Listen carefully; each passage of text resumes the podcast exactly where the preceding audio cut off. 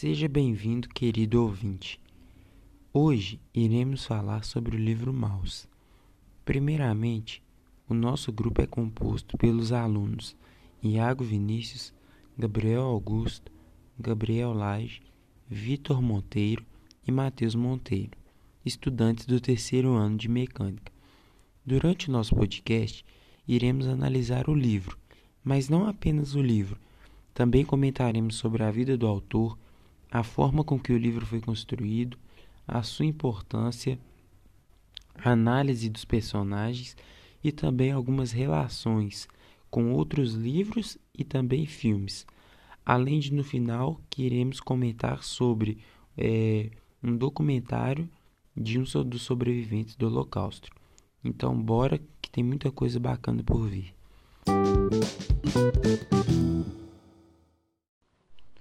Bom, para darmos início, é, começaremos com uma breve análise, ou podemos dizer um resumo, sobre o livro. É, o livro Maus ele foi escrito por Art Spiegelman e basicamente o livro ele, ele mostra uma realidade muito dura e sofrida que foi o Holocausto. É, o, o autor ele contou com, com esse livro utilizando as histórias em quadrinhos. E muitas vezes conseguimos perceber quantos filmes temos sobre o Holocausto, seja filmes ou outras mídias. Só que o livro Mouse ele consegue realmente mexer com, com o leitor devido à forma que ele foi criado, além de ser um relato, podemos dizer, vivido, que no caso o livro é feito contando a história do pai do autor ou seja, o filho conta aquela, aqueles tristes dias, aquela dura batalha pela vida que houve por parte dos judeus. E o livro basicamente ele, ele mostra toda essa análise desses dias, como funcionava, como eles eram menosprezados, como as condições de vida em que eles eram impostas era uma coisa muito não era uma coisa humana, era uma coisa fora do real.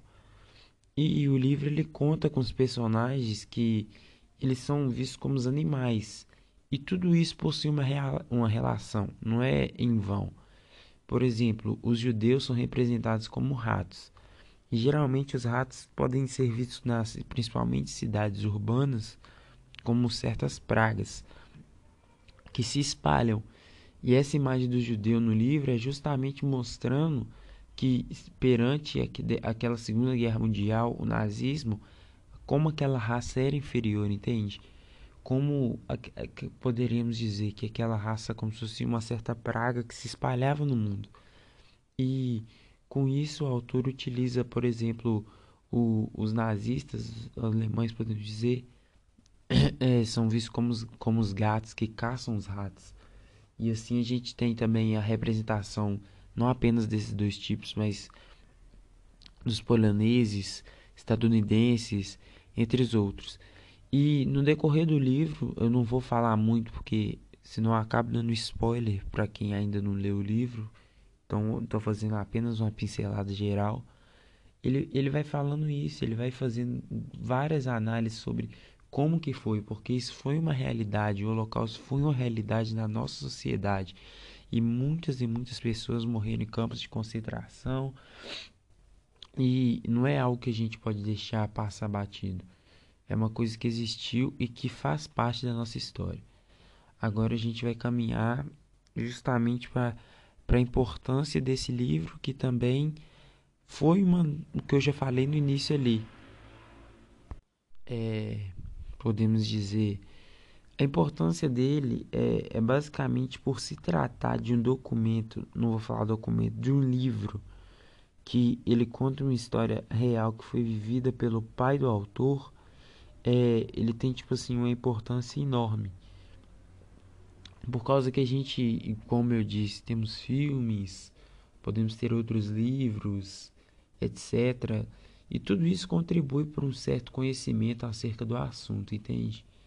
E quanto mais conhecimento desse assunto que, que foi uma marca na nossa história, é, podemos dizer, melhor vai ser. E esse livro ele ele mostra muito isso, ele traz a realidade de forma muito detalhada, inclusive já falando um pouco da parte dos personagens, é a questão do, do judeu tentar, principalmente o pai, no caso que eu estou citando aqui, ele tenta manter, tomar seus banhos, entende? Para ele manter limpo, evitar piolhos. E enquanto isso seria como seria uma coisa tipo que não era comum pra, por parte da, da, daquela de onde ele estava inserido, podemos dizer assim, para ficar melhor. E é, esses elementos que ele utiliza para construir o livro, ele, ele tem uma forte abrangência por causa que o livro ele fica enriquecido de conteúdo e de detalhamento do, daquilo que foi vivido, daquilo que foi uma certa realidade. Então, a tamanha importância que esse livro tem é assim, é uma coisa que não dá para ser medida, entende? É, sem dúvida alguma, é, é uma fonte de conhecimento que não tem como você falar um valor. É uma coisa muito valiosa esse livro. Inclusive recomendo muito para quem não leu ler. Às vezes a pessoa não é fã de história em quadrinho, mas assim é simplesmente um livro fantástico. Ele realmente mexe com com o leitor.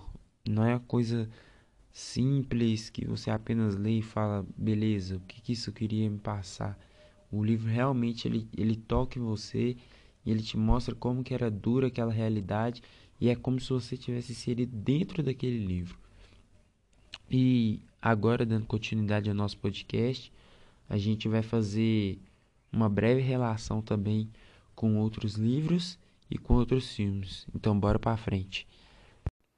Bom, antes de fazermos a relação do livro Maus com outros livros e filmes, vamos aproveitar já o embalo desse breve resumo sobre o livro e vamos para a sua apresentação, onde iremos comentar a forma que ele foi escrita, quando, como, entre outros detalhes. Então acompanhe aí.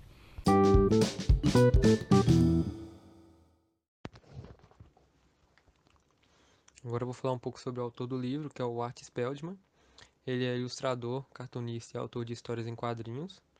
É, ele nasceu na Suécia em 15 de fevereiro de 1948 e atualmente ele possui 71 anos de idade e é casado com a designer e editora Françoise Mouly e é pai da escritora Nadia Speldman.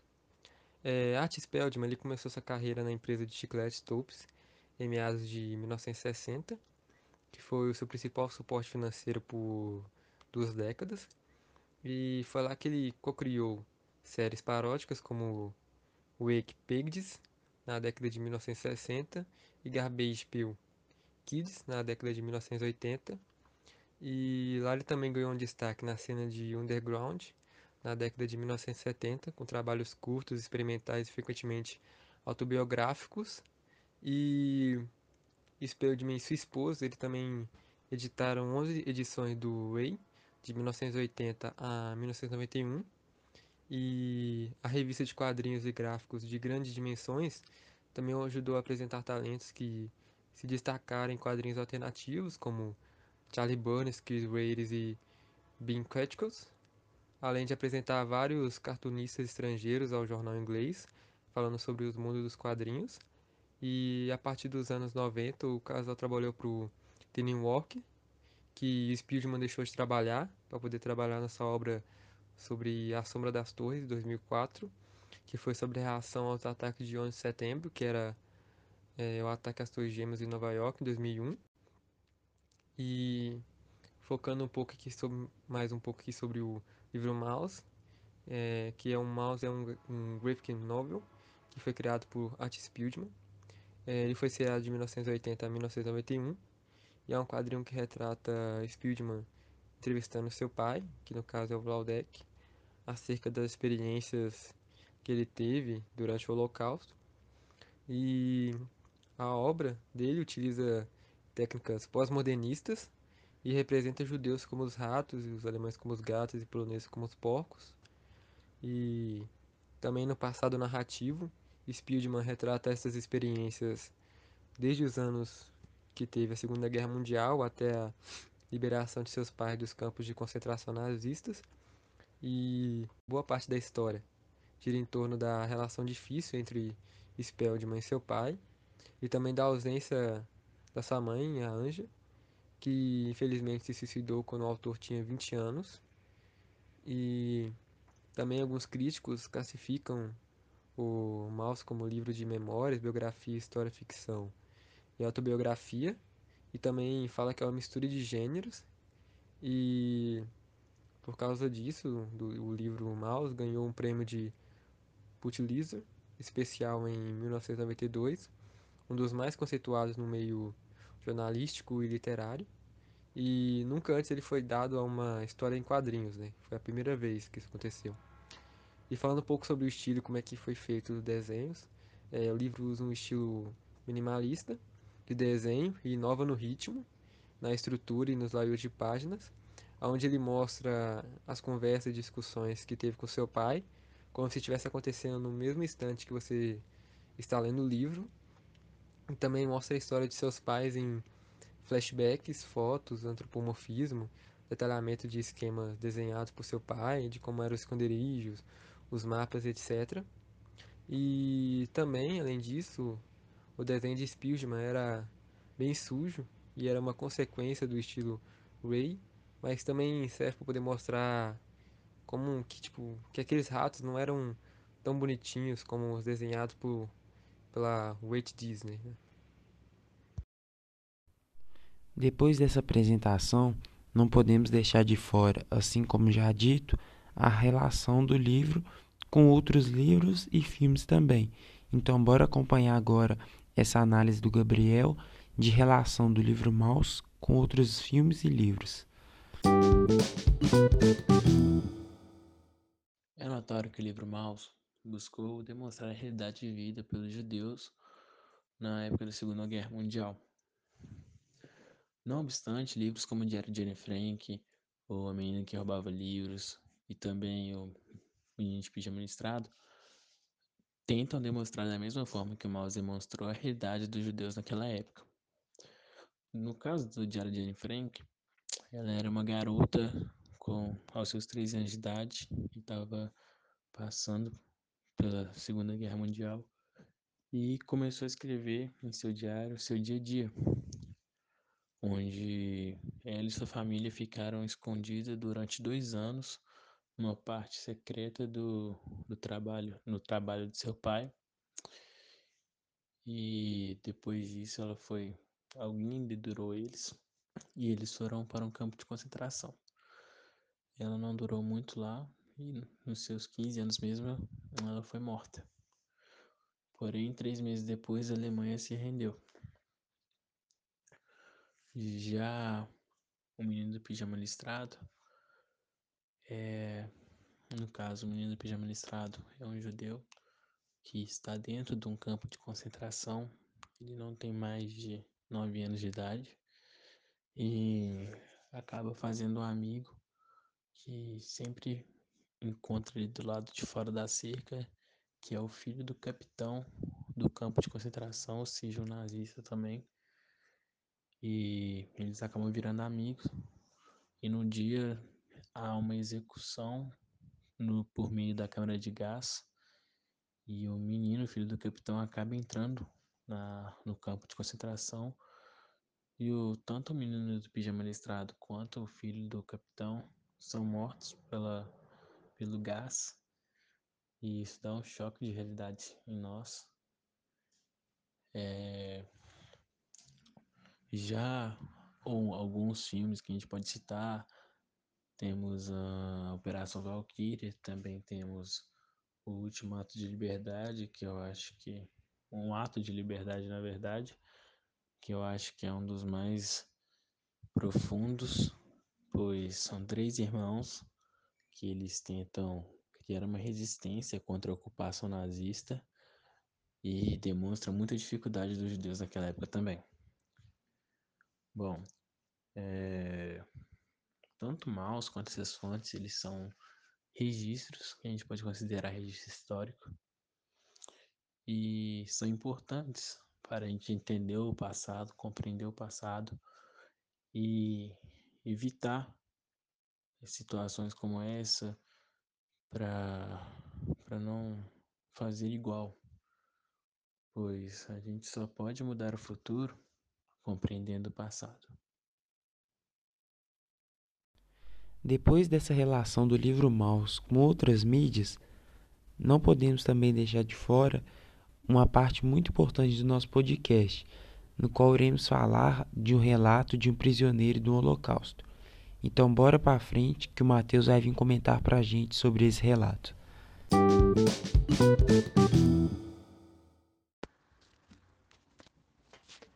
No depoimento de um dos prisioneiros do campo de extermínio de Auschwitz, o judeu grego Marcel Nadjari, fica claro a sua intenção e inquietação. Ele não esconde o seu ódio e sua sede de vingança. Obviamente, inconformado com o mal recebido, a necessidade de vingança de Nadjari cria, a partir do ódio, uma resistência e uma força inesperada que decide deflagrar a sua ira. A vingança torna-se o seu bem maior.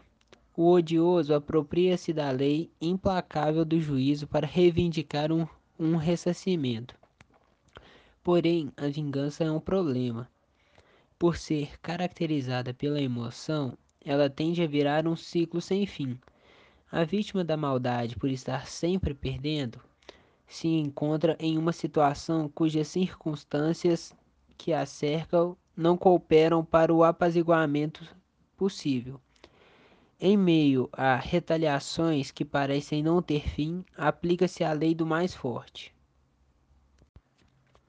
A tentativa do prisioneiro de igualar a injúria sofrida através da vingança era constantemente frustrada. As oportunidades de vingar-se eram raras e poucos eram os prisioneiros que achavam força para arriscar-se em tamanha façanha.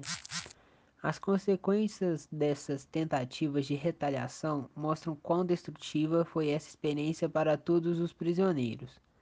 Todos pagaram um alto preço pelo ato cometido contra os alemães. Porém, para quem já estava com as horas contadas para a morte, Qualquer oportunidade de esforço era recebida como um alento ou um presente inesperado. Para o sobrevivente, essas poucas oportunidades não passavam de um resquício de justiça. Então, querido ouvinte, estamos chegando ao final, mas antes preparamos uma conclusão, na qual falaremos de tudo o que foi dito durante o nosso podcast. Então, segura um pouquinho aí, que já já estaremos acabando.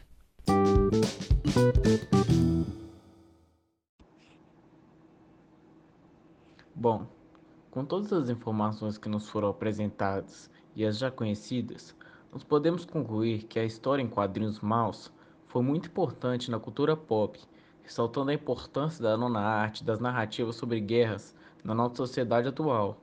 Agora está sempre sobre tempos conturbados. Histórias como essa nos ajudam a refletir sobre nós mesmos, nossas ações como humanos e como parte de uma sociedade democrática. O quadrinho Maus, ainda que seja, entre aspas, só mais uma história sobre a Segunda Guerra, tem suas diferenças de outras fontes, como os livros e filmes, apresentando-nos uma nova perspectiva, a de Vladek, um ser humano como nós que foi vítima do regime nazista. O fato de ser uma história em quadrinhos e de apresentar personagens como animais, e a culpa de Arthur por estar escrevendo a história e não ter vivido sofrimento, como se tivesse deixado seus pais sozinhos, são os principais charmes da narrativa, a qual teve grande sucesso, considerando que o quadrinista, o qual foi o roteirista e desenhista da história, costumava fazer zines, e por conta de sua pegada underground, conseguiu a grande ironia de fazer uma história mainstream, isso só atesta o fato da necessidade, da curiosidade de nossa sociedade sobre os temas envolvendo as guerras, como por exemplo a guerra, o grande sucesso de narrativas sobre a guerra do Vietnã, Primeira Guerra e vários outros.